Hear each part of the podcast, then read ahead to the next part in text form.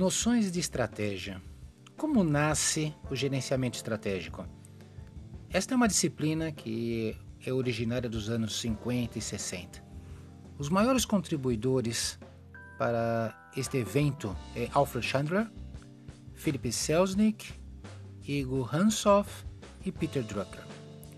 O Alfred Chandler reconheceu a importância de coordenar vários aspectos do gerenciamento sob um norteamento único. Em 1962, no trabalho Estratégia e Estrutura, mostrou que era necessária uma estratégia coordenada a longo prazo e que a estrutura organizacional segue a estratégia. O que quer dizer que a estrutura organizacional segue a estratégia? Se eu quero ter uma estrutura, se eu quero ter uma estratégia que avance nas vendas, eu preciso ter uma estrutura de vendedores, uma estrutura comercial que seja adequada a isso. Se eu quero melhorar a qualidade, se minha estratégia é melhorar a qualidade, eu preciso ter uma quantidade de engenheiros focada em qualidade que seja alinhada com essa estratégia. Não só em termos de quantidade, mas em termos também de conexões. A quem um diretor de qualidade vai responder? A quem o diretor da área comercial vai responder? Ao presidente? Se ao presidente, isso está deixando claro que uh, está tudo alinhado de acordo com a estratégia.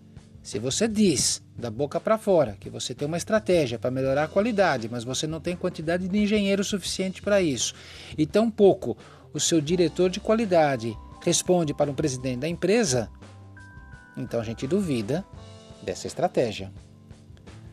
Já Philip Selznick introduziu a ideia que fatores organizacionais internos com as circunstâncias ambientais externas são importantes.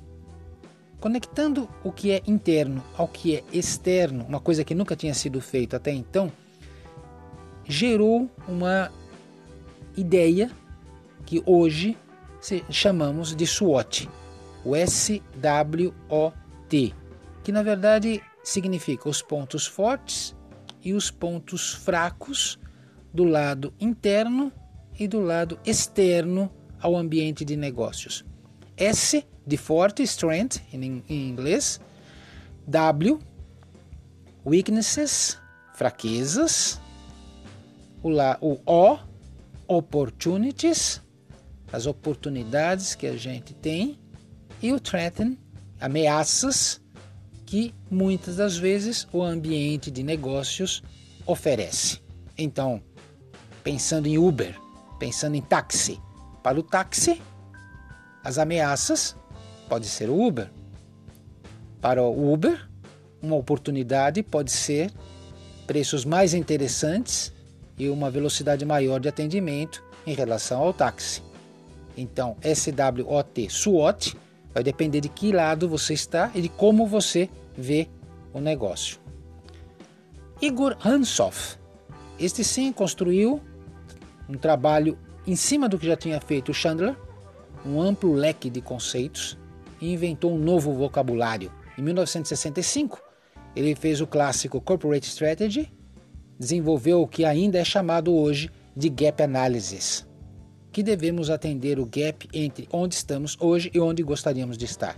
Então, em 1965, se desenvolve esse conceito de gap analysis que a gente usa extensivamente. Qualquer auditoria de qualidade de ISO 9001, de TS 16949, fala de gap analysis. Onde eu estou hoje, onde eu quero chegar e o que falta. O que falta é o gap. Então, o gap analysis nasce em 1965. E por último, Peter Drucker. Peter Drucker foi um prolífico teórico da estratégia, tem uma carreira de mais de cinco décadas e ele fez contribuições fantásticas, destacou a importância de se estabelecer objetivos, enfatizou a importância ao que hoje chamamos de capital intelectual. O trabalho do conhecimento, este sim não seria tão hierárquico. E a gente sabe, e cada vez mais, o conhecimento é importante. E o conhecimento não tem grau, o conhecimento não tem patente. Não é porque uma pessoa é gerente, uma pessoa ocupa um cargo de diretoria, que ela tem um capital intelectual maior do que alguém que está abaixo. Isso começa com Peter Drucker. Quer dizer, ele chama isso de a era do conhecimento. E o, o dinheiro que isso gera é o capital intelectual.